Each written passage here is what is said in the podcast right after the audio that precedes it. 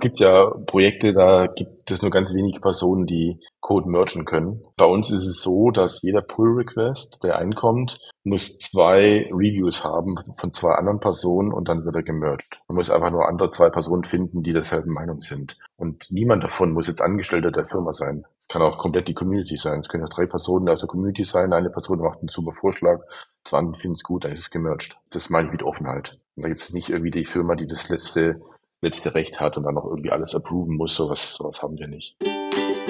Willkommen zu einer neuen Episode vom Engineering Kiosk, der Podcast rund um die Themen Engineering Kultur, Open Source, Menschen und Software Engineering. Wir haben Frank Kalicek, den Kopf hinter OwnCloud und Nextcloud zu Gast. 2010 hat Frank die Open Source Software OwnCloud als Alternative zu Dropbox gestartet. 2016 hat Frank mit dem Core-Team OwnCloud verlassen und seine ursprüngliche Software sowie seine Firma unter dem neuen Namen Nextcloud geforkt. Als er 2018 diese Story auf der FOSDEM-Konferenz als Vortrag erzählte, bekam er von der Open Source Community Standing Ovations. Wir sprachen mit Frank über das Forken einer Firma, GPL-basierte Software im Business, wie man eins der größten Open Source Projekte der Welt managt, sowie über Lobbyismus und Open Source in der Politik. Viel Spaß!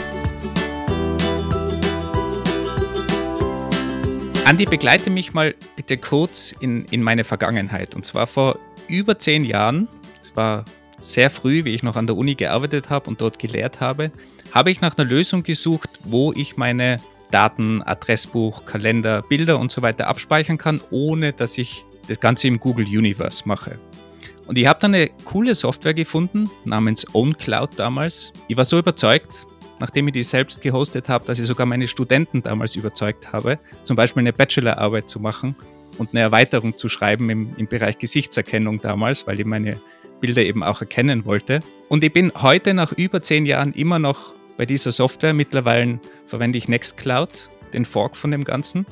Und einige Jahre später, 2018, war ich mit dir auf der FOSDEM, falls du dich daran noch erinnern kannst. Und da waren wir beide bei einem Vortrag, der geheißen hat Why I Forked My Own Project and My Own Company von Frank Kalicek. Und das war wirklich eine extrem coole Stimmung, wenn ich mich da zurückerinnere. Es war ein Riesenraum und Frank hat damals präsentiert, warum er OwnCloud geforkt hat und Nextcloud gegründet hat und warum Open Source so wichtig ist. Und ich kann mich erinnern, der Abschluss war Standing Ovations von dem ganzen großen Raum und es war wirklich eine Stimmung, die ich bei der FOSDEM schon lange nicht mehr erlebt habe.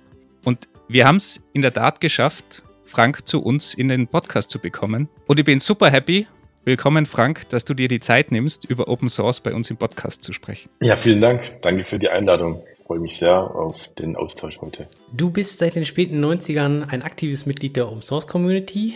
Soviel ich weiß, kommst du ursprünglich aus dem Bereich Linux, KDE, teilweise auch GNOME. Du warst für eine gewisse Zeit Vorstand und Vizepräsident sogar des KDE e.V.s. Ich wusste bis zur Vorbereitung noch nicht, dass KDE einen eigenen Verein hatte.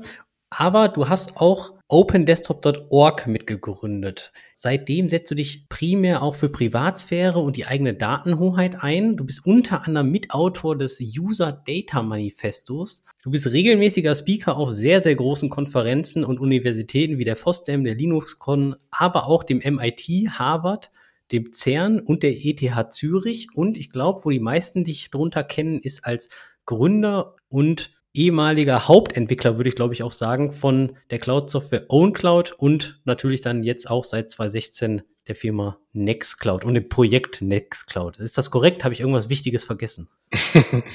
nee, das ist glaube ich alles korrekt. Da fehlt auch nicht so viel. Natürlich gibt es noch andere Dinge, die ich sonst noch so mache, die im privaten Bereich sind, irgendwie so Fotografie und sowas, aber heute soll es ja um Software gehen. Ich vermute, du verwendest Nextcloud, um deine Bilder zu speichern. Natürlich.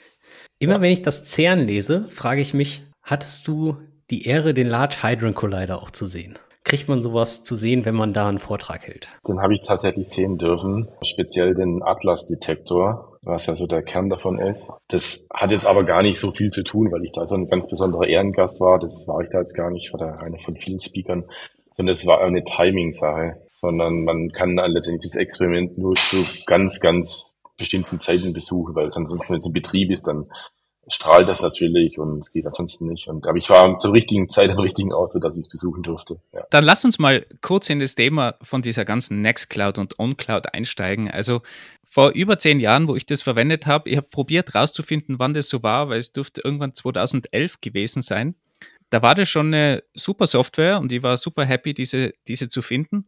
Was war denn dein Grundgedanke, deine Grundintention damals eigentlich, wie du OnCloud gegründet hast und entwickelt hast? Und wie hat sich denn das Ganze so entwickelt? Wo steht denn Nextcloud heute? Und ist es noch die eigentliche Idee von damals? Oder hat sich da irgendwas geändert, was es heute ist und was es damals hätte sein sollen? Ich, ich glaube, es kommt immer ein bisschen besser rüber, wenn man so sagt, nein, es war schon immer die einzige Vision und ich bin dem allen treu geblieben und es war schon, bin als Kind schon aufgewacht und hatte schon die Idee im Kopf, aber es war tatsächlich nicht ganz so. Und zwar die Gründungsgeschichte ist tatsächlich ein bisschen anders. Und zwar, ich sagte dir ja gerade schon, dass ich lange in verschiedenen Open Source Projekten gearbeitet habe. Beispielsweise im KDE-Projekt war ich sehr aktiv. Und es war ja die Zeit Ende der 90er, Anfang 2000er, dann mittlere 2010er, die Zeit, wo, wo es gibt ja diesen Witz mit dem Linux-Desktop, der ist da zu der Zeit entstanden, weil davor hatte eigentlich Linux den Servermarkt total übernommen und dominiert in den 90er Jahren. Und da ist man davon ausgegangen, dass dasselbe mit dem Desktop-Markt auch passiert. Und da gab es eben Projekte wie GNOME und KDE. Ich war in KDE aktiv. Und da gab es viele Fortschritte, es ist jedes Jahr besser geworden. Und eigentlich haben alle darauf gewartet, dass im nächsten Jahr das Jahr des Linux Desktop kommt und alle verwenden dann nur noch Linux statt irgendwie äh, Windows. Naja, das ist nicht ganz eingetreten, aber zu der Zeit war ich da involviert. Und man konnte dann so um 2007, 2008, 2009 beobachten, dass viele der Personen, die eben Linux und KDE benutzt haben auf ihrem Laptop, dann angefangen haben, Cloud-Services zu benutzen, wie zum Beispiel Gmail für Mail oder äh, Dropbox für Dateiaustausch oder irgendwie Google-Kalender eben für Kalender und so weiter. Und ich habe mich dann immer so ein bisschen gewundert, weil es zwar toll, dass wir dann alle noch hier schön für den Linux-Desktop kämpfen, aber man benutzt ja gar keine Linux-Applikation mehr, sondern benutzt ja eine Cloud-Applikation. Und dann ist es zwar schön, dass man kein Windows benutzt, aber dafür liegen die Daten dann eben in der proprietären Cloud von ja, Google oder Microsoft oder Dropbox oder woanders.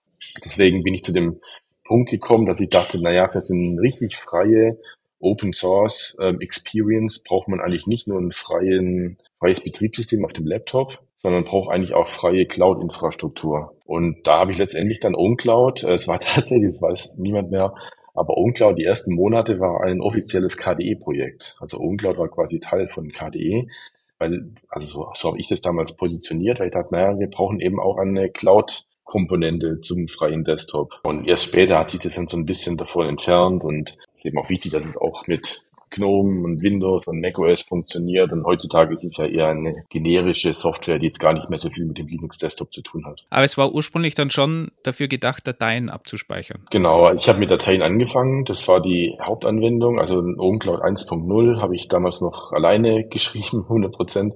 Ist, glaube ich, nichts mehr von dem Code übrig, hoffe ich mal. Inzwischen haben wir bessere Entwickler als ich. Und es hat tatsächlich angefangen mit Dateiaustausch. Allerdings gab es eigentlich schon ab der Version 2, die wenige Monate nachkam, schon dieses Konzept der Apps, dass man letztendlich andere Komponenten entwickeln kann, die sich in das ganze System einhängen. Und da war Kalender einer der ersten. Dann kamen halt die an Contacts und dann später ja Office und Chat und so weiter dazu. Und was würdest du sagen, ist es dann heute, wenn du heute auf Nextcloud blickst? Also ich habe das ganz am Anfang, äh, hatte ich das Problem, dass es keinen richtigen Namen für diese Produktkategorie Software gibt in der Form. Ich habe das dann irgendwie Open Source Dropbox genannt ein bisschen doof, wenn man sich über seinen Mitbewerber identifiziert. Da hat dann kurz danach zum Glück äh, Gartner, Gartner ist ja so eine IT-Analystenfirma, die haben mir geholfen, weil die haben dann offiziell den File Sync and Share Markt ins Leben gerufen. Also Dateiaustausch ähm, typischerweise eben für Unternehmen. Und von da an war dann OwnCloud und dann später Nextcloud eben eine File Sync and Share Lösung oder Enterprise File Sync and Share ähm, allerdings sagte ich ja gerade schon, dass es für mich eigentlich klar war, dass die Dateien nur der erste, der erste Teil davon sein können, sondern es geht wirklich um alles. Nachrichten, äh, Notizen, Chat, Videokonferencing, Mail und so weiter. Und von Anfang an war das ja schon angelegt mit diesen Erweiterungen, dass man letztendlich die ganzen anderen Use Cases auch abdeckt. Das war auch nicht nur jetzt irgendwie meine Meinung, sondern die anderen am Markt haben das genauso gesehen. Microsoft hat letztendlich dann OneDrive auch entsprechend erweitert zu Microsoft 365 und Google hat ja inzwischen auch äh, Google Workspace mit der Kombination dieser ganzen Tools. Da hatte ich dann wieder das Problem, dass ich keinen richtigen Namen für Nextcloud hatte. Da sagte ich auch, ja, sowas wie Microsoft 365. Aber zum Glück hat mir Gartner wieder geholfen, weil die haben das dann umgenannt in den Content Collaboration Plattform Markt. Also offiziell sind wir jetzt eine Content Collaboration Plattform Software. Dachte ich erst so, oh je, was ist denn das für ein Begriff? Wer hat sich denn sowas ausgedacht? Aber so schlecht ist es eigentlich gar nicht, weil erstmal Content, ja, man merkt schon, es geht nicht nur um Dateien, sondern Content gibt ja auch Mails und Notizen und alles mögliche, was keine Dateien sind. Und dann Collaboration, weil man kann natürlich sowas wie Nextcloud alleine verwenden, aber eigentlich ist es nur so richtig toll, wenn man eben mit anderen Personen zusammenarbeitet, kollaborativ zusammenarbeitet. Und der dritte Teil ist Plattform. Plattform heißt eben, dass es eine erweiterbare Lösung ist mit weiteren Konnektoren und Apps, die man oben drauf installieren kann. Und genau sowas haben wir ja auch. Deswegen ist die Antwort auf deine Frage eine Content Collaboration Plattform. Am Anfang habt ihr euch mit Dropbox, ich sag mal, gebettelt, beziehungsweise wolltet als Konkurrent zu Dropbox mhm. antreten. Heutzutage targetet ihr eher Google Workspaces und Office 365 an, oder? Ja. Also wenn man so das Produktportfolio einmal anhört, dann könnte man wirklich darauf schließen, okay, damit kann ich halt eine komplette Firma kollaborativ betreiben. Genau, ja. Jetzt ist ja seit der Gründung von OwnCloud eine ganze Menge passiert. 2016 habt ihr oder hast du OwnCloud weggeforkt hin zu Nextcloud aufgrund von Meinungsverschiedenheit über den Kurs von OwnCloud. Wie war da so die, die, ersten, die ersten paar Wochen? Soviel ich weiß, habt ihr auch, als ihr den Fork erstellt habt, recht schnell Gas gegeben und sogar nach den ersten zwei, drei Wochen sogar das erste Release sogar rausgehauen von der neuen Software. Und das ist ja schon beeindruckend, weil von meiner Open Source Erfahrung, ein Fork von solch großen und erfolgreichen Projekten schafft erstmal Unsicherheit in der Community. Unsicherheit so nach dem Motto, welches Projekt wird überleben? Wie hat sich so die erste Zeit nach dem Fork ja angefühlt, beziehungsweise wo habt ihr die großen Prioritäten dran gesetzt? Weil ihr hattet ja die tiefe Erfahrung in der Open Source Szene? Also erstmal war es sicherlich so die intensivste Zeit in meinem Leben, was äh, Arbeitslast und, und Anspannung letztendlich angeht. Aber auf der anderen Seite war es auch eine unglaublich tolle Zeit, weil es hat sich da letztendlich so ein großer Knoten gelöst, der eigentlich davor ja das Problem war. Weil es gibt ja einen Grund für den Fork. Und äh, da möchte ich auch nochmal darauf hinweisen, dass ich auch nicht alleine geforkt habe, sondern es waren letztendlich zwölf Kernpersonen, die mit mir zusammen damals OwnCloud verlassen haben und Nextcloud gegründet haben. Und dann natürlich die komplette Community. Es war ja wirklich ziemlich schnell eigentlich die komplette Community auf Nextcloud-Seite. Wie viele Leute waren das vom Gesamtteam dann? Also äh, wie viele waren da im, im gesamten OwnCloud-Team? Waren die zwölf Leute dann eh fast 100 Prozent von dem Team oder in welcher Größenordnung sprechen wir da? Das ist gar nicht so einfach zu beantworten, weil einer der Gründe, warum der Fork passiert ist, dass eigentlich OwnCloud vor dem Ausstand. Da sind eine ganze Reihe von einfach Fehlern passiert mit Mitgründern von mir, Investoren und Missmanagement und anderen Dingen, dass letztendlich dann ähm, ja die Firma, die OwnCloud damals halt vor dem Ausstand, das, das sind dann auch schon Leute dann auch schon gegangen oder gegangen worden. Also das war wirklich kurz vorm kurz vorm Ende eigentlich. Da gab es eine ganze Reihe Leute, die in den USA dann auch noch waren. Da habe ich, ich weiß gar nicht, vielleicht ist ein Drittel der Personen letztendlich, die sich da entschlossen haben, das zu, das zu machen. Aber es waren ja nicht nur die Probleme innerhalb der Firma, sondern auch in der Community. Es gab da wirklich sehr, sehr viele Probleme und Konflikte mit der Open Source Community. Das beginnt einmal darin, dass unklar zu dem Zeitpunkt, also das wurde mir quasi aufgezwungen von dem Management und den Investoren, eben halt eine spezielle Enterprise-Version hatte, die nicht Open Source war, was einen Konflikt mit der Community erzeugt hat. Und es gab andere Dinge, dass es ganz, ganz aktive Kontributoren gab, die einfach von dem Unternehmen ausgebremst wurden. Beispielsweise ähm, die Android-App. Da gab es mehrere, insbesondere zwei Personen, die wirklich unglaublich viel aus der Community viel beigetragen haben. Und die haben es einfach gar nicht, also die festangestellten Entwicklerinnen, Entwickler haben einfach die Änderung nicht gemerged. Die haben einfach so kein Interesse dran gehabt. Äh, Community sind irgendwelche Spinner im Internet, mir doch egal. Wir machen hier unsere eigene Roadmap und die tolle Community-Arbeit wurde überhaupt nicht gemerged. Und als dann der Fork entstand, dann ist wirklich wie ein Knoten geplatzt, weil dann konnten die plötzlich alle machen, was sie wollten. Und die ganzen Änderungen, die ganzen tollen Dinge, die sich aufgestaut haben über die Jahre, konnte man dann super schnell umsetzen. Also die Android-App zum Beispiel war nach kürzester Zeit unendlich viel besser als die OwnCloud-App, weil die Community einfach, da wurden sozusagen die Handbremse gelöst. Und da konnte man alle, konnten alle Gas geben. Und das war in anderen Bereichen, war das genauso. Und ich selbst war auch überrascht, dass wir tatsächlich nach zwei Wochen schon das erste Release hatten. Aber ja, dann die Community war da so begeistert und gesagt, okay, jetzt können wir endlich mal machen, was wir wollen. Und kürzeste Zeit ganz viele tolle Dinge passiert und dann war das erste Release schon da und dann ging es gerade so weiter. Ein Moment noch, bevor wir tiefer in das Interview eintauchen. In dieser Episode hören wir noch etwas darüber, wie schwierig es sein kann, Open Source mit kommerziellem Interesse zu verbinden. Deswegen freuen wir uns besonders, dass unser Episodensponsor es sich zur Aufgabe gemacht hat, dieses Problem anzugehen. Das Programm Media Tech Lab fördert innovative Open Source Projekte für die Medienlandschaft mit 50.000 Euro. Wolfgang hat bereits letztes Jahr an diesem Programm teilgenommen. Erzähl mir mal bitte, wie das Ganze denn eigentlich abläuft. Klar, gemeinsam mit einem Programmierkollegen haben wir eine kurze Beschreibung von unserer Idee im Bereich Podcast Analytics eingereicht. Und das Schöne daran ist, man kann als Zweierteam oder als Einzelperson die Ideen umsetzen. Und wenn die Idee dann ausgewählt ist, erhält man großzügige 50.000 Euro Förderung für die Projektlaufzeit von nur sechs Monaten. Und was ich besonders geschätzt habe, ist auch die Flexibilität. Ihr könnt das Projekt entweder in Vollzeit oder so wie wir es gemacht haben, in Teilzeit umsetzen. Zusätzlich zu den 50.000 Euro bekommt man auch Zugang zu Medienunternehmen Unternehmen über das umfangreiche Netzwerk des Media Labs. Denn euer Projekt soll nicht nur umgesetzt, sondern im Idealfall auch von der Medienlandschaft erfolgreich verwendet werden. Die langfristige Perspektive ist ebenso wichtig wie die Initialförderung. Wir bauen zum Beispiel gerade eine Firma um unser Open Source Projekt auf. Euer Projekt muss jedoch nicht im Bereich Podcasting sein.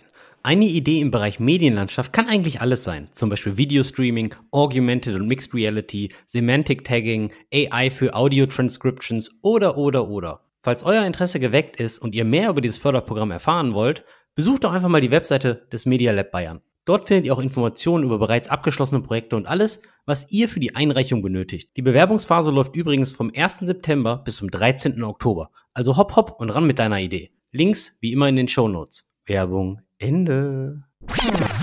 Das bringt mich zu der Frage, wie wichtig ist es nach deiner Erfahrung, dass das Management von einer Firma mit einem Open Source Produkt auch schon ein aktiver Teil der Open Source Community war. Weil es besteht ja schon immer irgendwie der Konflikt bezüglich Open Source, Sustainable, alles transparent versus Profitabilität, äh, großer Exits, Venture Capital und so weiter. Also ich meine, in, in, inwieweit findest du das essentiell, dass das Management von einer solchen Firma auch, ich sag mal, die Wurzeln von der Open Source Community mitträgt, versteht und vielleicht sogar Teil dessen Ganzen war? Ja, also das ist natürlich essentiell. Also ich meine, man kann ja auch nicht irgendwie ein, ein toller Koch sein, wenn man das Essen gar nicht mag. Oder man kann ja auch nicht irgendwie Chef von einer Autofirma sein, wenn man irgendwie keinen Führerschein hat. Oder irgendwie Chef von einem Fußballclub, wenn man Fußball nicht mag. Also natürlich muss man Open Source verstehen, wenn man eine Open Source Firma äh, erfolgreich machen möchte. Aber das war teilweise, ja, leider zu wenig der Fall damals. Und auf was hast du dann besonders geachtet, wie du Nextcloud gegründet hast oder wie ihr das alle weggeforkt haben? Was, was war für euch wichtig? Was wolltet ihr wirklich ändern? Oder was habt ihr da mitgenommen von der OnCloud-Seite, was unbedingt geändert werden hat müssen? Ja, wir haben damals uns zusammengesetzt, eine Woche ganz viel diskutiert und auch gemacht und haben da eine ganze Reihe von Prinzipien ausgearbeitet, die uns wichtig waren, denen wir folgen wollten. Reicht von dass Nextcloud 100% Open Source sein soll. Wir haben, wie gesagt, diesen Open Core, teilweise kommerzielle Komponenten und so weiter. Das wollten wir einfach nicht mehr haben. Das ist wirklich ganz wichtig. Wo war da eigentlich das große Problem? Also wo hat es da am, am meisten geknirscht, wenn du irgendwie zwei Lizenzen hast, eine Open Source Lizenz und eine Enterprise Lizenz? Wo war da das größte Problem deiner Meinung nach? Ein Beispiel. Es gibt eine Möglichkeit, sich in OwnCloud oder Nextcloud einzuloggen über verschiedene Protokolle zur Authentifizierung. Eines davon ist äh, SAML, was oft verwendet wird. Das ist ein Protokoll, das wird auch ganz oft verwendet, so im universitären Umfeld, wo man sich mit einem Login an der Uni in verschiedene Systeme einloggen kann. So. Da hat dann das Management damals, also nicht ich, beschlossen, dass eben diese SAML-Authentifizierung, die, dass die quasi nicht Open Source sein soll, sondern die ist halt kommerziell und das bekommen nur bezahlende Kunden. Klar, mit der Denkweise, naja, da bekomme ich jetzt alle Unis der Welt dazu zu bezahlen, weil die brauchen das Feature. So. Erstmal im ersten Augenblick denkt man so, ja, macht ja irgendwie Sinn. Jetzt ist es natürlich in so einer Open Source Welt funktioniert die Dinge doch etwas anders. Beispielsweise haben dann natürlich manche Unis und Personen angefangen, eine Open Source Implementierung zu schreiben. Die haben gesagt, naja, dann, dann habe ich keine Lust darauf, dazu, dafür zu bezahlen. Dann entwickle ich einfach diesen SAML, diesen SAML Connector einfach selbst. So. Und dann hat man die Situation als Unternehmen, dass man plötzlich mit der eigenen Community konkurriert. Weil eigentlich möchte man ja mit den großen Mitbewerbern, Microsoft, Google und so weiter konkurrieren, aber plötzlich muss man sich mit der eigenen Community streiten. Er sagt, nein, diese Änderungen akzeptieren wir jetzt aber nicht als Pull Request im Code und wenn es ein extra Plugin ist, dann darfst du das auch nicht auf unsere offiziellen App Store hochladen. Dann musst du es in deinem eigenen privaten App Store hochladen und wir bewerben das auch nicht. Und dann fängt halt ein Konflikt an. Dann fängt man an, gegeneinander zu arbeiten, macht man sich gegenseitig das Leben schwer und dann hat man da auch keine Energie mehr, um es mit den eigentlichen großen Feinden wie Microsoft aufzunehmen. Das heißt, alles Open Source ist wirklich, würde ich mal sagen, nicht sehr üblich heutzutage.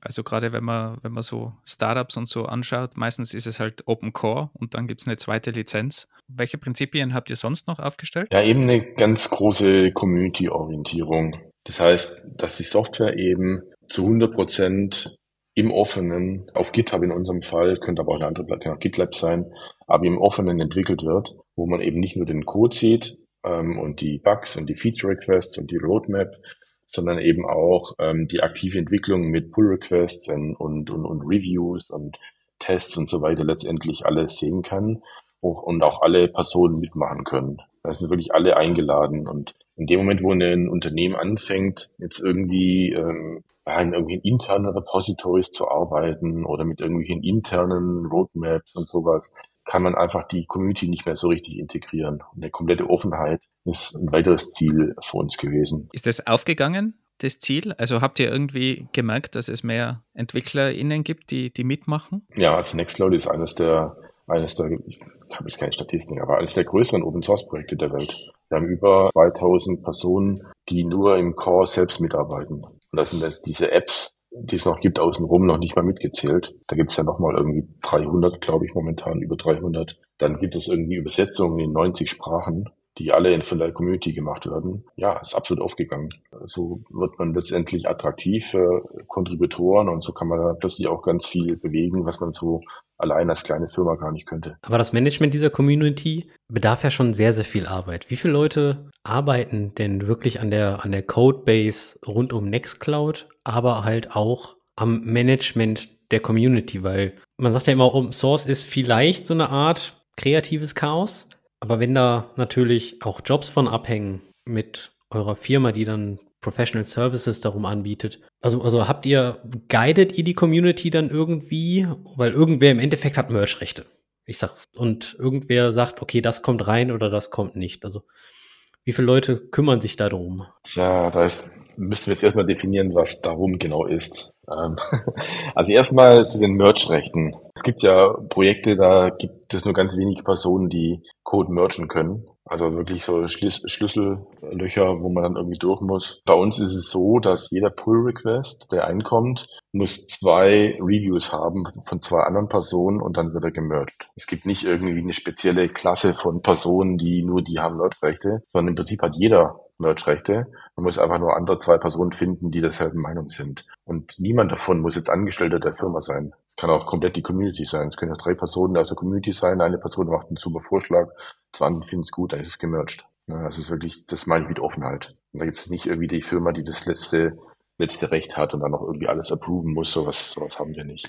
Das heißt aber, ihr habt auch alles in einem Repository und es gibt nur eine Version. Also ihr habt jetzt nicht eine Version, die intern irgendwie pflegt und eine für Enterprise-Kunden, sondern ihr habt wirklich alles eigentlich in, in einem Strang. Es gibt viele Repositories. Es liegt einfach daran, dass es eben für unterschiedliche Teile von Nextcloud, ne, für die unterschiedlichen Apps. Aber es gibt nur einen Stand, ja. Genau, es gibt nur einen Stand und wir haben keine interne Version.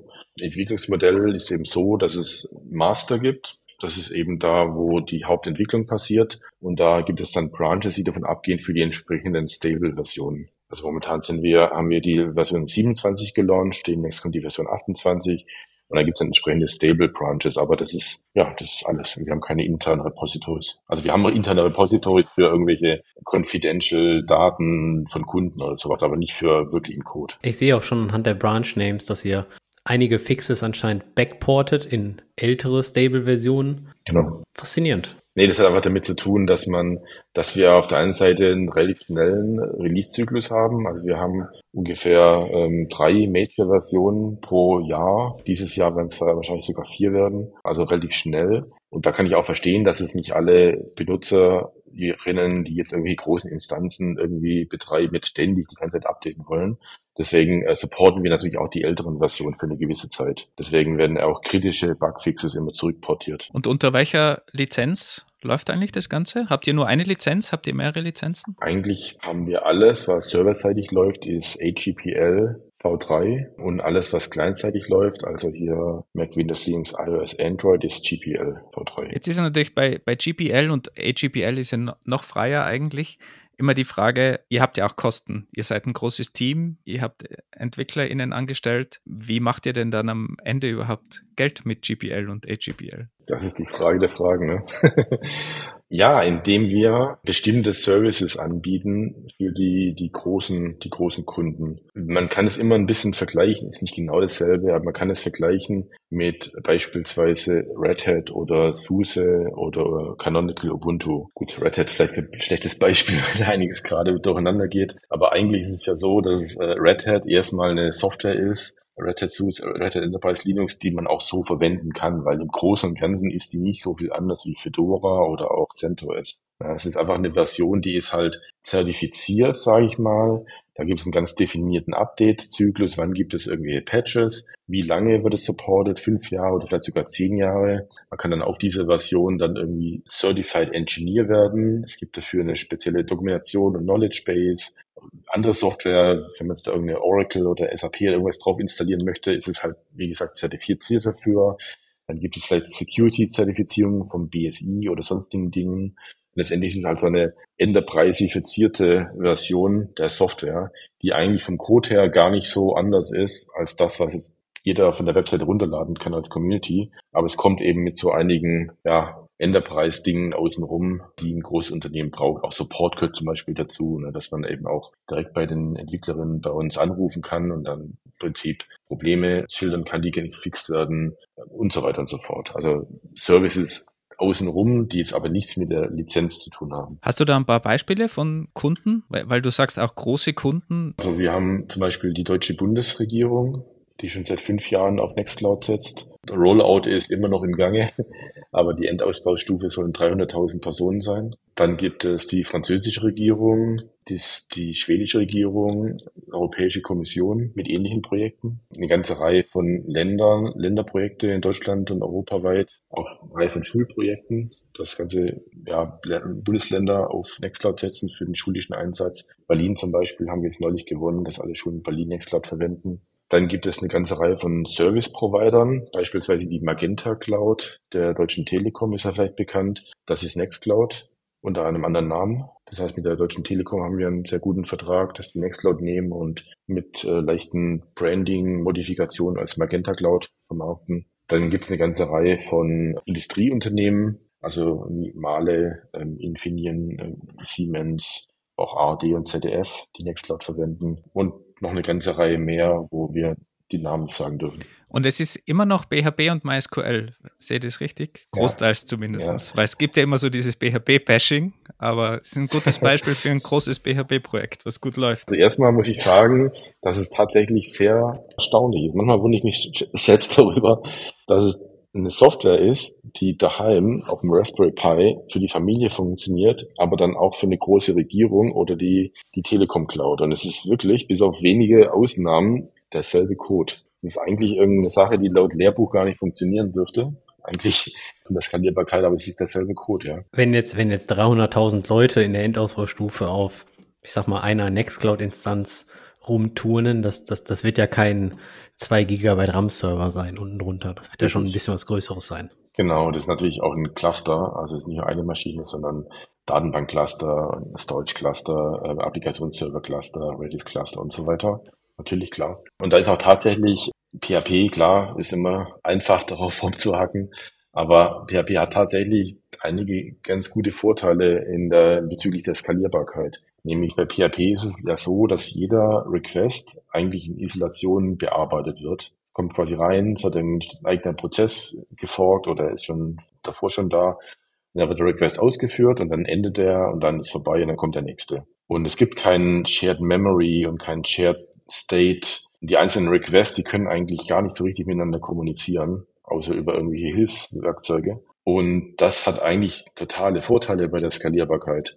Deswegen kann man das einfach super auf irgendwie 100 Server parallel verteilen, weil die haben sowieso nichts miteinander zu tun. Die kann man eigentlich super horizontal skalieren. Also dann sozusagen die Features, die irgendwie Node oder Go oder sowas haben mit irgendwie ganz tollem internen Multithreading und Shared Memory und sowas, sind manchmal gar nicht so gut.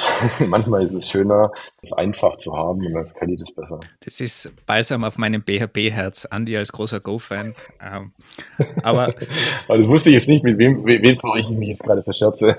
nee, nee, nee, nee, alles, alles gut. Also ich habe mein, ich habe mit PHP gelernt und noch sehr viele Jahre mit PHP Geld verdient und ähm, ist immer noch eine super Sprache, äh, gar keine Frage, aber ich finde es beachtlich. Also ich finde es ich find's wirklich spannend und es geht jetzt nicht mit PHP-Bashing oder so. Ich schreibe auch noch sehr viel PHP aktuell. Es ist ja, ich meine, es gibt sowas wie, wie Wikipedia oder auch Facebook oder sowas, ist auch PHP, ne? Also es ist nicht so, dass wir mit PHP keine große Software schreiben können. Wenn wir jetzt schon bei Skalierung sind, die Services, die ihr anbietet, die skalieren ja wahrscheinlich weniger, weil ihr da wirklich Arbeitskraft auch mit reinbringen müsst jetzt bei den Services.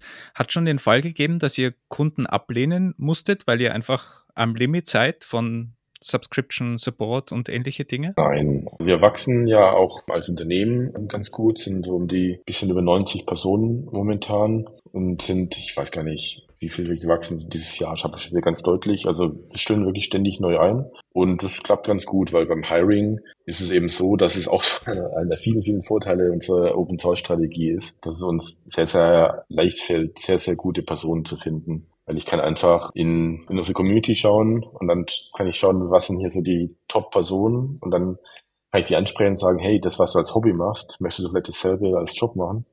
und dann gelingt es uns tatsächlich ganz gut, gute Personen zu finden, dass wir sehr gut wachsen können. Aber um auf die Frage noch kurz zurückzukommen, wir haben tatsächlich schon Kunden abgelehnt. Das hatte aber nichts damit zu tun, dass wir die kapazitätsmäßig nicht mehr verkraftet hätten, sondern das hat auch mit unseren Zielen zu tun, die ich am Anfang schon sagte. Ähm, wir möchten einfach für bestimmte Dinge wie zum Beispiel Rüstungsindustrie und sowas, ähm, möchten wir nicht arbeiten. Und da lehnen wir dann Kunden ab. Im Podcast bringe ich auch öfter das Beispiel, dass zum Beispiel ich selbst nie für Heckler und Koch programmieren würde, weil ja. und ähm, kann ich kann ich sehr gut verstehen. Aber du sagtest gerade, äh, ihr seid gerade ein bisschen mehr als 90 Personen und in der Recherche habe ich mal ein paar Zahlen gehört und zwar 2018 hattest du in einem Vortrag gesagt, ihr seid 38 Personen, 2021 hattest du in dem Podcast gesagt, ihr seid 55 Personen und ihr habt gerade irgendwie noch ein paar eingestellt und jetzt schon 90, also, also Respekt. Ähm, wie viele Leute von den, von den 90, also prozentual gesehen, sind denn da wirklich Softwareentwickler und wie viele Leute sind dann, ich sag mal, Vertrieb oder ähm, Akquise oder Projektmanager oder, oder also, also alles drumherum, was jetzt nicht pure Softwareentwicklung ist? Angefangen hat es wirklich mit einem sehr, sehr großen Anteil von aus der Softwareentwickler und Entwicklerinnen. Am Anfang war tatsächlich bei uns Marketing und Vertrieb noch sehr, sehr klein. Allerdings ist es tatsächlich ein Bereich, der bei uns jetzt eher wächst, weil ähm, die Software, also ich will nicht sagen, die ist, die ist fertig, die ist natürlich auch nicht fertig, aber wir sind tatsächlich auf einem ziemlich guten Level, so also dass man wirklich auch richtig in die Breite gehen kann im, im, im Vertrieb, sage ich mal. Deswegen und speziell Internationalisierung zum Beispiel. Deswegen investieren wir da tatsächlich gerade ein bisschen mehr. Ich glaube, wir sind um die 55 Personen im Engineering und die restlichen sind eben ja, Marketing und Sales. Ein großer Unterschied, wenn man mal nach OwnCloud versus Nextcloud googelt, ist, dass ihr das Contributor License Agreement abgeschafft habt. Das bedeutet, wenn ich zu Nextcloud contributen möchte, trete ich nicht mein Intellectual Property an euch ab, sondern das ist mein Code, wenn man so möchte. Und genau. soviel ich weiß, könnt ihr dann auch die Lizenz ohne meine Zustimmung, zumindest für diesen Code-Part, auch nie wieder ändern. Ist das korrekt? Korrekt, ja. Habt ihr eine Veränderung oder einen Anstieg der Contributions gesehen, als ihr das CLA gedroppt habt? Also wir haben das CLA tatsächlich gleichzeitig gedroppt mit dem Launch von Nextcloud. Also von Anfang an. Deswegen kann ich es gar nicht so genau sagen. Ich sagte ja vorhin schon, dass da schon so ein bisschen so ein Knoten geplatzt ist und dann die Community viel, viel aktiver geworden ist. Da gehört bestimmt das CLA auch mit dazu. Ne? Das hat bestimmt auch andere Personen abgehalten. Ja, warum muss ich jetzt so einen komischen Vertrag unterschreiben? Ich will doch noch einen Bug fixen. Ich meine, das, da spielt ja noch eine ganze andere Sache mit, wie zum Beispiel, wenn ich jetzt während meiner Arbeitszeit was an Nextcloud fixen möchte, dann muss mhm. theoretisch mein Arbeitgeber sogar zustimmen, weil das ist ja das Intellectual Property, was ich für meinen Arbeitgeber erstelle und das wird dann an euch genau. transferiert genau. und so weiter und so fort. Also ich glaube genau. schon, dass ihr dann eine riesen Hürde weggenommen habt. Genau, also das ist eigentlich eine ganz komische Sache, die auch gar nicht so richtig natürlich ist. Also wenn man es mit anderen Dingen vergleicht, Wikipedia zum Beispiel, ja, das ist ja auch so, wenn ich jetzt an Wikipedia einen Artikel schreiben will, dann, dann muss ich ja auch nur sagen, naja, das muss eben auch in einer freien Creative Commons Lizenz verfügbar sein. Aber ich müsste deswegen nicht mein komplettes Intellectual Property an irgendwie Wikimedia e.V. transferieren. Das ist ja ganz seltsam. Ähm, und das ist bei Open Source ja auch so. Es gibt ja, das wahrscheinlich das erfolgreichste, erfolgreichste Open Source Projekt überhaupt ist wahrscheinlich der Linux Kernel. Da ist letztendlich ja auch so, ne? Jeder Entwicklerin, jeder Entwickler behält die, die Rechte an dem eigenen Code.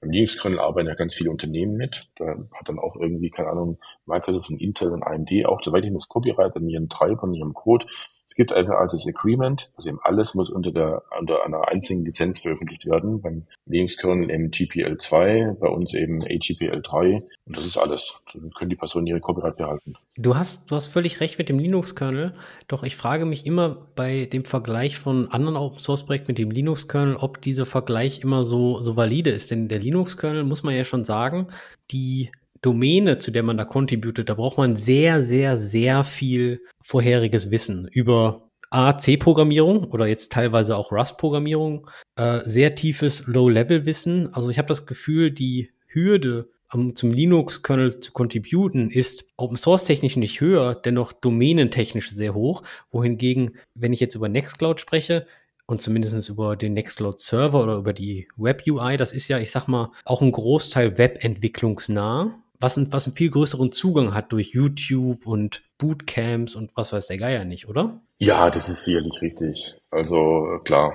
jetzt irgendwie Linux-Kernel irgendwie einen Treiber zu contributen oder sowas, klar, das ist jetzt nicht, äh, das macht man jetzt nicht mal am Wochenende. Ja, wobei natürlich Nextcloud auch, ich will das jetzt nicht vergleichen, aber auch eine gewisse Komplexität hat. Na, klar gibt es ein Webinterface und da gibt es irgendwie JavaScript und HTML, aber also das ist eigentlich der spannende Bereich. Der spannende ist da tatsächlich wirklich auch die Applikationslogik und da ist es leider inzwischen auch so, dass man das jetzt nicht so in fünf Minuten gelernt hat. Also deswegen ist für uns wichtig im Übrigen, dass es auch einen, einen weichen Einstieg gibt in das Contributen. Weil wir haben ja dieses Apps-System, also dieses Plugin-System, wo man Erweiterungen und ja, Applikationen schreiben kann, die auf Nextcloud oben aufsetzen. Und das sind ja Dinge, die können die Personen erstmal in Isolation auch machen. Da kann man was rumbasteln, für sich selbst irgendwas programmieren und dann kann man das irgendwann mal in den App Store publizieren, damit die restliche Welt es auch verwenden kann. Und erst nach einer gewissen Zeit fängt man dann wirklich an, am eigentlichen Core von Nextcloud mitzumachen, weil das ist jetzt auch nicht so einfach leider. Stellt ihr da dann auch gewisse Ressourcen zur Verfügung oder habt ihr da Leute, die konkret wirklich an, den, an dem Onboarding arbeiten, dass, dass ihr Leute einfacher onboardet, dass, dass Leute was entwickeln können? Also um den ganzen Teil zu vereinfachen, weil klassische Firmen, die sagen halt, okay, wir sind Open Source, wenn jemand will und sich wirklich da einliest, dann darf er was contributen. Aber man, bei euch hat man ja schon das Gefühl, dass ihr das wollt und, und die Community natürlich auch irgendwie an, an Land zieht. Habt ihr das Gefühl? Das freut mich ja.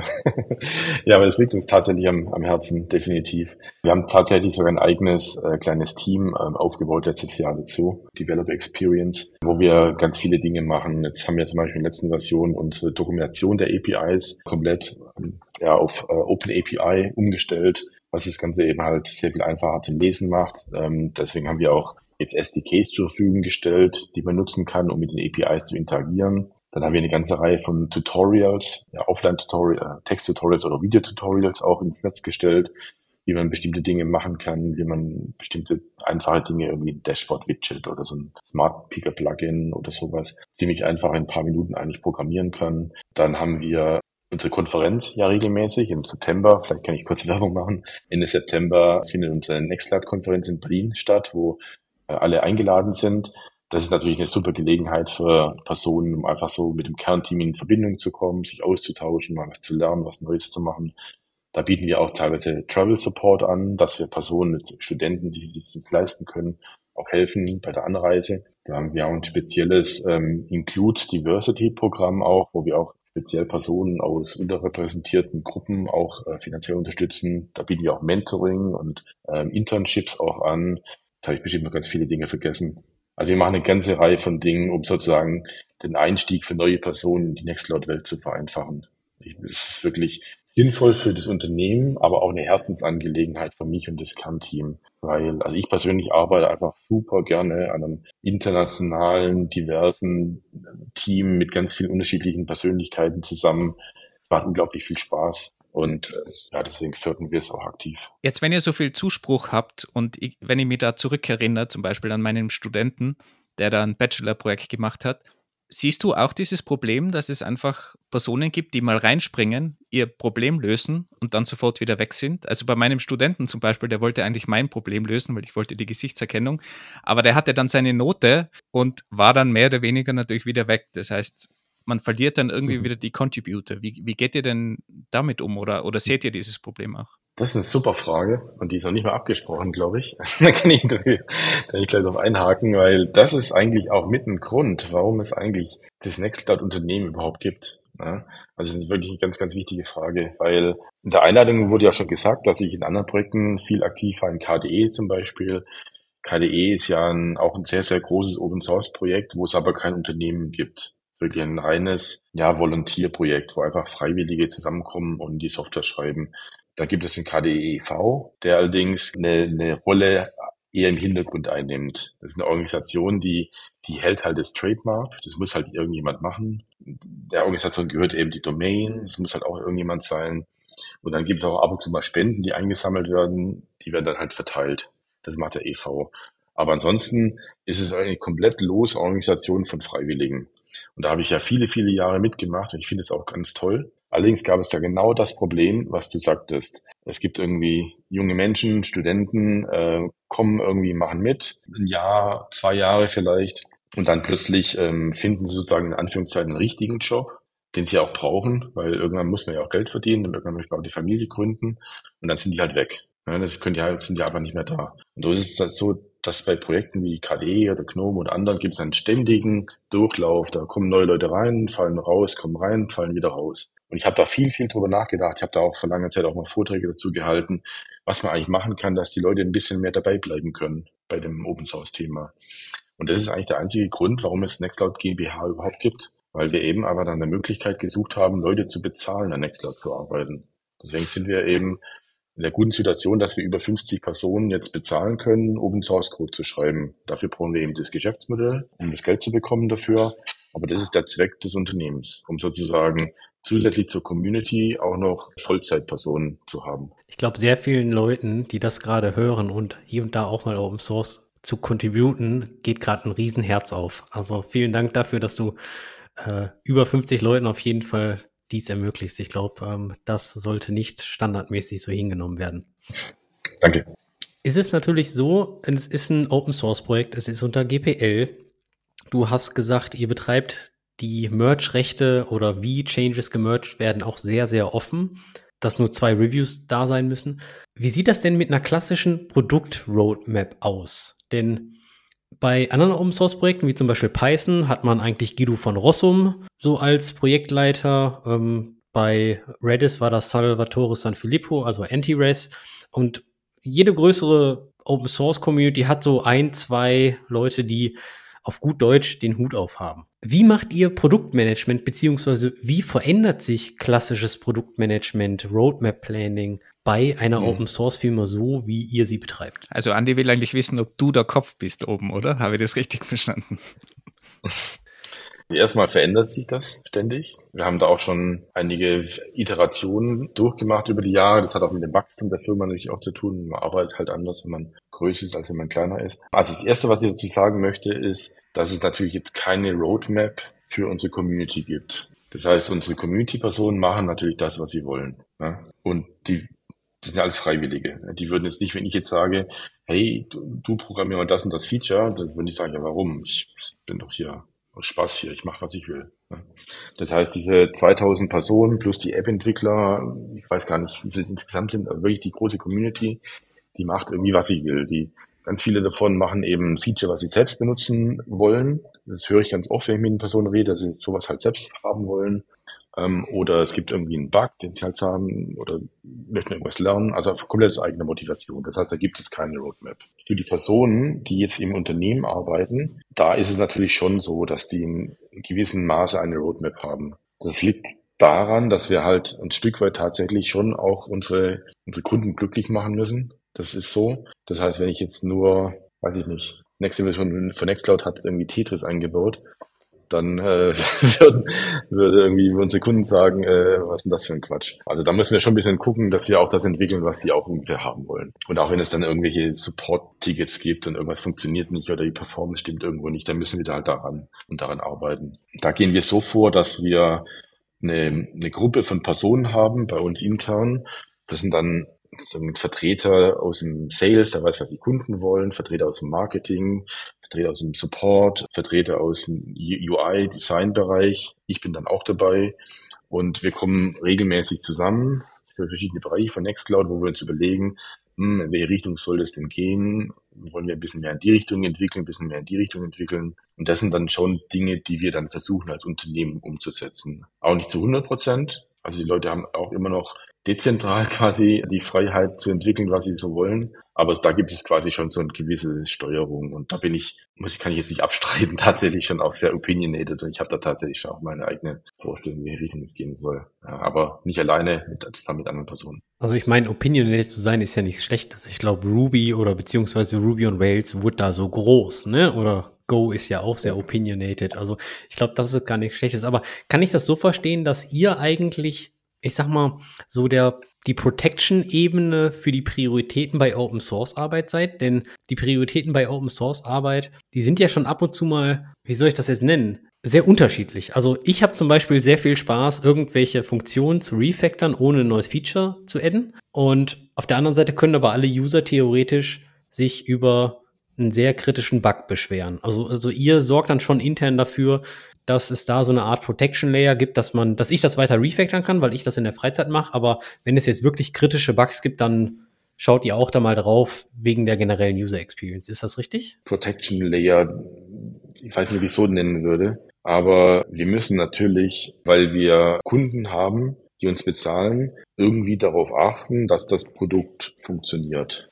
Also im Sinne von, die Usability ist okay, die Performance ist okay, die Bugzahl ist gering, die Features sind ungefähr so, wie die Personen sich das auch so vorstellen, die das benutzen, also mit wettbewerbsfähig. Accessibility ist da, Security ist da und so weiter. Das heißt, wir müssen natürlich als Organisation dafür sorgen, dass das Produkt funktionsfähig ist. Vielleicht ist Qualitätssicherung ein besserer Begriff oder ähnliches. Protection Layer ja. hört sich in der Tat ein bisschen, bisschen, bisschen schlimm an, gebe ich zu. Qualitätssicherung gehört auch dazu, genau. Also wenn man da eben sagt, dann ist ein Balance, ne? Ich meine, ihr kommt ja aus der Softwareentwicklung, ne? Die einen Leute sagen, wir müssen jetzt irgendwie hier die super coolen neuen Features machen, die anderen sagen, nein, nein, wir müssen nur Bugfixing machen, die anderen sagen, nein, nur Performance, die anderen sagen, wir müssen nur Refactoren. Und natürlich liegt die Wahrheit halt in der Mitte. Jetzt hast du ja schon erwähnt, wer hauptsächlich eure Kunden sind und wo, was euer Businessmodell ist. Ganz viele andere Firmen haben ja jetzt zusätzlich eingeführt, Elasticsearch ganz voran oder kürzlich, dass ihre Produkte nicht mehr gehostet werden, weil sie dadurch einen Revenue Stream verlieren, wenn andere damit Geld machen. AWS bei Elasticsearch war ja der große Konflikt. Jetzt ist bei euch natürlich mit HGPL eigentlich keine Möglichkeit, da irgendwas einzuschränken. Und es mhm. gibt ja auch ganz viele Hosting-Angebote. Pflegt ihr da irgendwelche Partnerschaften mit denen? Siehst du das kritisch, dass jetzt andere mit eurer Software in dem Sinne Geld machen und das, das weiterverkaufen? Oder, oder wie blickst du auf die Dinge? Ich denke, es ist immer schlecht, mit so einer, mit so einer Neidbrille auf Dinge zu schauen, denke ich. Also natürlich stört es mich überhaupt gar nicht, dass Personen Geld wie Nextcloud verdienen. Ist doch super. Also ist ja total legitim. Und ehrlich gesagt habe ich das Ganze ja damals ja auch gegründet, weil ich wollte, dass ganz viele Personen auf der ganzen Welt die Software einfach frei und offen, dezentral betreiben können. Also dass es viel passiert, ist ja fantastisch. Und wenn da jemand Geld damit verdienen will, ist auch gut. Was natürlich mir schon wichtig ist, dass wir als Nextcloud auch genug Geld verdienen, dass wir eben ja die Gehälter bezahlen können und vielleicht auch wachsen können. Ähm, aber das ist ja gegeben. Das heißt, wir haben Partnerschaften mit bestimmten Providern, sagte ich ja schon, wie Magenta Cloud der Telekom, mit Ionos, OVH in Frankreich und so weiter. Das sind typischerweise eben so die etwas größeren, professionelleren Provider. mit denen haben wir Verträge, mit denen arbeiten wir zusammen und so verdienen wir unser Geld. Und das ist noch ganz, ganz viele, sage ich jetzt mal so, kleinere, wilde Community-Betreiber gibt, die auch Geld verdienen, ist doch super. Ich gar kein Problem damit. Das heißt, ihr bekommt von den Leuten auch teilweise wieder Contributions zurück oder wenn es schon kein mhm. Geld ist oder kommt da eher weniger zurück? Nee, das tatsächlich weniger. Also ich habe das Gefühl, dass die Personen, die dann irgendwie so ein fünf Personen Service Provider Nextcloud für irgendeine Zielgruppe, das sind meistens nicht so die Coder, die dann irgendwas zurückkontributen. Da kommt tatsächlich nicht viel. Aber muss ja auch nicht. Machen dafür andere. Wie viel eurer Kunden contributen denn code-technisch zurück? Kann ich gar nicht so richtig sagen. Es gibt tatsächlich einige der größeren, die das tun. Ich glaube nicht, dass ich jetzt irgendwelche NDAs gerade verletze, aber beispielsweise die Deutsche Telekom macht das. Die haben ein eigenes Entwicklerteam, was quasi dann ihre, ihre Weiterentwicklung, die sie haben wollen, ganz normal bei uns auf GitHub einstellt, was ein ganz normales Produkt einfließt. Was wirklich ganz, ganz fantastisch ist. Und andere größere gibt's auch. Wo es wenig passiert, ist tatsächlich im Universität, universitären Umfeld. Deswegen habe ich mich gerade gefreut, was du gesagt hast, dass es ein, ein Student von dir war. Das höre ich tatsächlich überraschend wenig. Ich hätte eigentlich gedacht, dass Unis total prädestiniert ist, irgendwelche Nextcloud-Apps zu schreiben, aber das gibt es gar nicht so oft. Ich glaube, es waren sogar zwei Bachelorarbeiten, wenn ich das richtig im ah. Kopf habe. Aber das Problem ist natürlich, dass das immer sehr kurze Laufzeit ist und wenn die Leute dann nicht absolut motiviert sind von sich aus, dann stirbt natürlich so eine App wieder sehr schnell. Das ist halt der, der große Nachteil, wenn es jetzt Studierende sind. Aber ich weiß eben auch, dass sehr viele Unis Nextcloud verwenden und eigentlich, die könnten natürlich zurückcontributen. Das wäre ja eigentlich eine gute Möglichkeit. Aber die Ressourcen als Insider an der Uni, weiß ich das natürlich auch, sind natürlich immer begrenzt und eigentlich lebt sowas nur von privater Motivation, wenn sich irgendwer be mm. berufen fühlt, da mitzuwirken. Mm, Leider. So, ja. Jetzt hattest du gerade schon ein paar größere Provider angesprochen. OVH in Frankreich ist zum Beispiel meines Wissens nach sehr, sehr bekannt, um Datenschutzrichtlinien zu respektieren. Und das geht ja in dieselbe Schiene wie Nextcloud auch. Inwieweit beobachtet ihr denn die ganzen Bewegungen auf politischer Ebene von der EU oder jetzt hier auch mit diesem großen Projekt, wie nennt sich es, Gaia X, glaube ich? Ähm, ja. Also seid ihr, seid ihr da vorne mit dabei und, und ähm, ich sag sogar vielleicht sogar Teil der Gespräche? Oder kommen die Leute auf euch zu, nachdem sie gesehen haben, oh, das ist ja ein Top-Gitter-Projekt? Also ja, tatsächlich. Also ähm, speziell ich bin da tatsächlich sehr viel involviert in viele, viele Gespräche, was irgendwie mich immer wieder so ein bisschen wundert und ich weiß immer noch gar nicht, ob ich so gut finde, weil eigentlich, äh, ich komme ja auch aus der Softwareentwicklung und ich habe mich eigentlich jetzt äh, nicht dazu entschlossen, irgendwann mal Politik zu machen oder solchen Bereichen vorzustoßen, aber es ist tatsächlich so, dass ich viele, viele Gespräche führe mit vielen europäischen Regierungen, mit der Europäischen Kommission, mit vielen verschiedenen ja, Lobbyorganisationen, die sich für freie Daten Open Source einsetzen, bin ich tatsächlich sehr involviert. Also Gaia X hast du schon angesprochen, da war, waren wir tatsächlich von Anfang an dabei, einer der Gründungsmitglieder, aber auch andere aktuelle Themen, Digital Markets Act, Digital Service Act, ganz aktuelle Gesetzgebung der EU, momentan ganz heiß diskutiert, der Cyber Resilience Act oder auch der AI Act. Also da sind wir oder, oder ich speziell tatsächlich sehr viel sehr viel tiefer involviert, als ich das eigentlich manchmal möchte. Ja. Jetzt hattest du natürlich auch schon Lobbyismus ein bisschen angesprochen und ähm, du hattest auch schon Behörden als, als Kunden angesprochen. Ich kenne das nur aus, aus meinem beruflichen Umfeld, wenn man ziemlich viel mit internationalen Behörden zu tun hat, dann haben die oft Anforderungen, wie in Amerika zum Beispiel FedRAMP oder ähm, spezielle Verschlüsselungen wie vom NIST oder ähnliches. Das gilt jetzt natürlich nur speziell für amerikanische Unternehmen. Ist das denn auch der Fall und ich glaube, du hattest vorhin auch eine BSI-Zertifizierung angesprochen. Ist das dann bei den ganzen Ländern und Behörden wirklich der Fall, dass ihr dann diese Zertifizierungen auch liefern müsst? Weil eine Zertifizierung kostet natürlich auch unglaublich viel Geld und das Produkt muss gegebenenfalls so angepasst werden und, und, und. Also ich meine, das sind ja schon teilweise sehr, sehr große Investments. Ja, ist tatsächlich so. Also da gibt es eine ganze Reihe von Anforderungen, die wir da liefern müssen. Also ja, sowas wie BSI Grundschutz zum Beispiel, das hat Dinge mit dann bestimmte Basisanforderungen abgedeckt für den sicheren Betrieb äh, von so einer Software wie Nextcloud. Da gehört aber auch sowas wie die BitV-Zertifizierung dazu für ähm, Barrierefreiheit und ja, gibt es eine ganze Reihe weiterer und die ist auch teilweise ja unterschiedlich in unterschiedlichen Ländern, was es auch nicht einfacher macht. Speziell auch für kleinere Open-Source-Unternehmen wie wir, muss man ja auch sagen. Also solche Zertifizierungen sind natürlich für Google und Microsoft Peanuts, aber ja, so ein so jemand wie Nextcloud muss dann da sitzen auch schon einige Personen dann auch mal so ein paar Monate dran. Ja. Gibt es da für Open Source Projekte Support von der von der Free Software Foundation oder von von größeren Unternehmen, die sich in dem Bereich ähm, vielleicht auch besser auskennen, weil sie zum Beispiel wirklich aktiv in den in den Aufwänden der EU involviert sind? Ja, also die Free Software Foundation, mit der arbeiten wir zwar schon eng zusammen, aber das ist eine, auch eine sehr kleine Organisation, die sich halt hauptsächlich um, um, um Lobbying-Themen kümmert. Finanziell können die leider nicht viel ausrichten.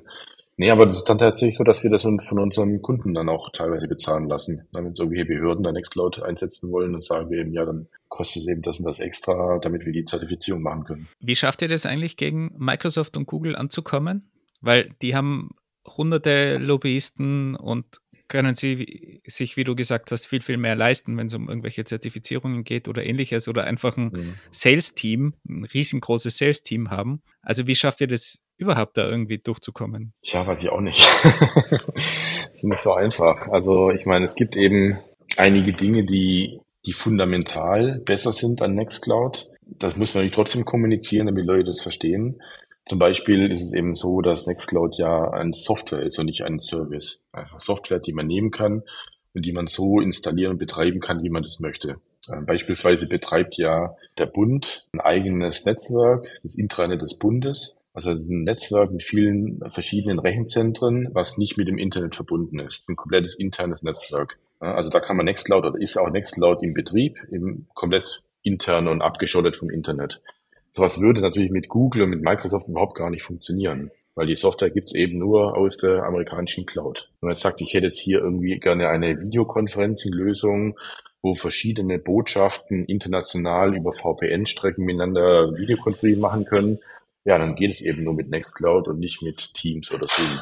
Also haben wir einige ganz fundamentale Vorteile einfach. Natürlich hast du trotzdem recht, das ist die große Herausforderung, das auch zu erklären weil es natürlich auch manche Politiker und Entscheider gibt, die sagen, ja, tut schon, passt schon, alles nicht so wichtig. Inwieweit beobachtest du eine Veränderung in eurem Vertrieb, beziehungsweise inwieweit steigt die Akzeptanz bei Firmen, GPL-basierte Software einzusetzen und auch das, was ihr im Professional Service Bereich dann für die Kunden umsetzt, dass dies dann wieder auch Open Source wird. Also wird das mit der Zeit besser oder ist es immer noch so schwierig wie 2005? Ich habe das Gefühl, dass es besser wird. Wir hatten noch irgendwie vor zehn Jahren viel häufiger die Diskussion, na ist doch Open Source, warum kostet das jetzt Geld? Das hören wir jetzt immer weniger. Oder auch so Dinge wie OGPL, das ist ja viral, das irgendwie infiziert ist in meine Organisation und dann zwei Stunden später muss ich dann irgendwie unsere, unsere Steuerdaten offenlegen oder irgendwie so ein Quatsch. Und das ist tatsächlich, kommt immer weniger vor. Die Leute verstehen heutzutage, dass Open Source eigentlich Sicherheit bringt und nicht wegnimmt. Und die verstehen auch, dass man ja natürlich Open Source aus dem Internet runterladen kann, einfach betreiben kann, wenn man das möchte. Wenn man aber ja Support und gewisse professionelle Services außenrum haben möchte, dann eben sich eine Organisation sucht wie Nextcloud oder oder eben Red Hat oder MariaDB oder wie auch immer die dazu beauftragt und eine Subscription abschließt, dann hat man eben professionelle Enterprise-Software, die auch sicher ist. Und das ist, wird alles definitiv besser. Also besteht Hoffnung. Bei der Vorbereitung zu diesem Podcast kam mir natürlich auch das, das Projekt der Stadt München in den Kopf. Mhm. Damals, wo sie, mhm. glaube ich, auf Linux umstellen wollten mit LibreOffice. Ist das, glaube ich, richtig? Ähm, ja. Wo sie dann aber, glaube ich, nach zwei, drei Jahren wieder zurückgerollt sind.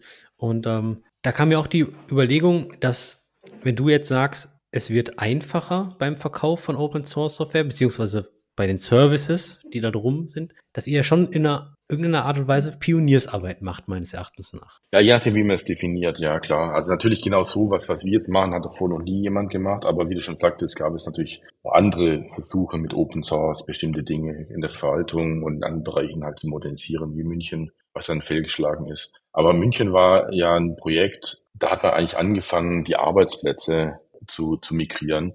Und um die Serverinfrastruktur wollte man sich später kümmern. Und momentan gibt es eher die den, den, den entgegengesetzten Ansatz. Ja, also wenn man da letztendlich ihr, ihr Windows Desktop und ihr Microsoft Office und ihr Outlook und alles wegnimmt und dann ihr die Linux Software da installiert und das letztendlich auf allen Arbeitsplätzen, dann gibt es dann natürlich schon eine gewisse, ja, muss man da bestimmte Widerstände einreißen, weil die Leute mögen erstmal nicht Veränderungen. Und wenn es anders aussieht, dann ist es erstmal komisch und mögen sie nicht. Äh, ich kann, kann ich eine kleine Geschichte erzählen aus meiner Zeit aus KDE.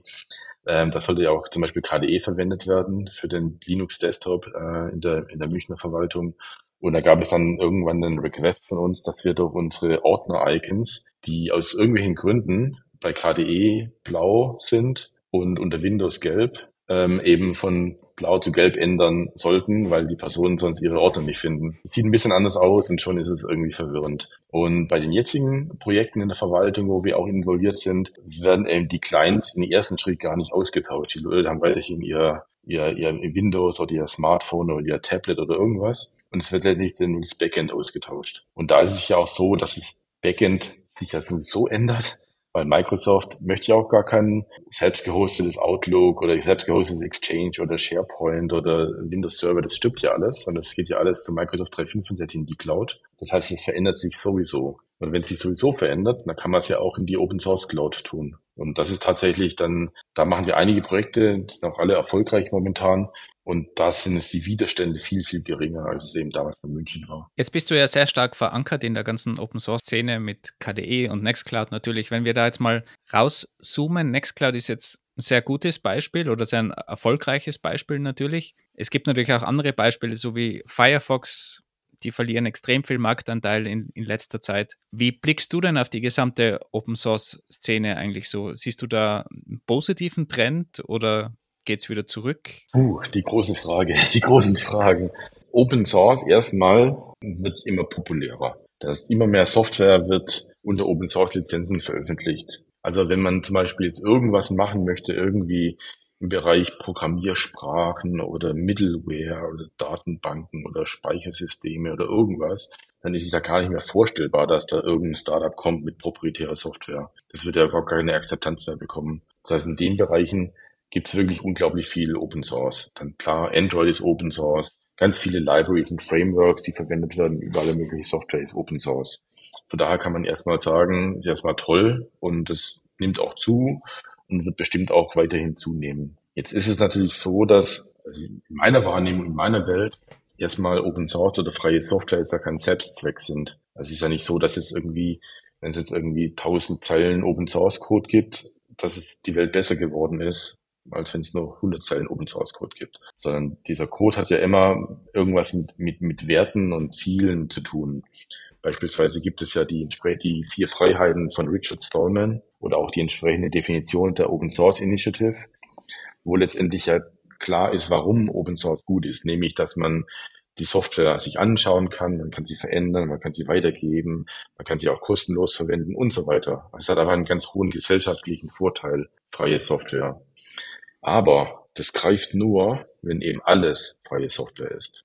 Das ist halt zum Beispiel das Problem an Android. Na klar, Android ist irgendwie, weiß ich nicht, 95% Open Source, ja, schön. Aber dann gibt es eben noch die 5%, irgendwie Google Services, die da noch drin stecken oder irgendwelche proprietären äh, Applikationen oder irgendwelche Treiber oder irgendwelchen Spezialpatches von Samsung oder sonst irgendwas, die dann eher halt nicht Open Source sind. Und die machen letztendlich die ganzen Freiheiten kaputt. Ne? Weil dann kann ich plötzlich das Ganze nicht mehr anschauen und verteilen, weiterverwenden und weiterentwickeln und so weiter. Das heißt, Open Source wächst immer mehr sozusagen unter der, unter der Decke, aber dann gibt es immer noch so den dünnen Layer oben drüber, was dann proprietär ist.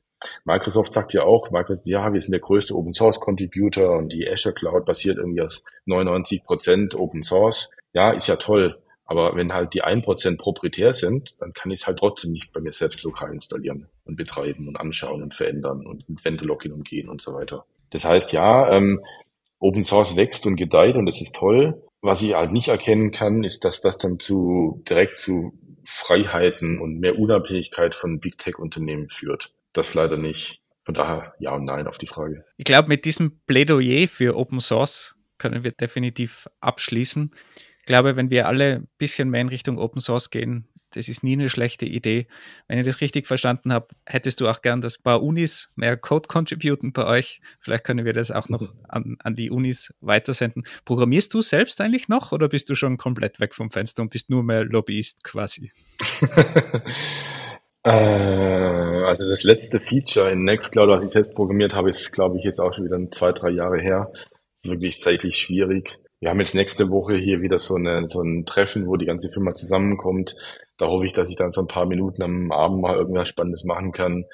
Ich habe neulich mal so ein bisschen mit, äh, mit AI, äh, Machine Learning Dingen gespielt, aber auch am Wochenende weil ich von dem Tag eigentlich tatsächlich weniger Zeit habe. Deswegen, immer wenn ich mal wieder was programmiere, denke ich so, wow, das macht ja total Spaß, aber die Zeit ist meistens leider nicht da. Dann kann ich auch nur sagen, vielen lieben Dank, Frank, dass du dir die Zeit genommen hast, mit uns über dieses Thema zu sprechen. Ähm, für mich war es eine unglaublich inspirierende Folge und ähm, ich finde es wirklich, wirklich, wirklich enorm wichtig, was du tust und aber auch enorm beeindruckend, wie du es machst und auf welcher Größe auch inzwischen. 90 Leute können davon leben und meines Erachtens nach treibst du natürlich auch mit all deiner Arbeit auf dem, auf der politischen Ebene, von der du vielleicht jetzt gerade nicht so der Fan bist, wie ich rausgehört habe, äh, aber ähm, schon, dass die Bundesregierung sowas äh, einsetzt, finde ich deutlich besser, als wenn sie das Geld für proprietäre Software irgendwie ausgeben, wo es dann hinten dran irgendwie wieder Millionen versenkt werden. Vielen lieben Dank für all deine Arbeit, die du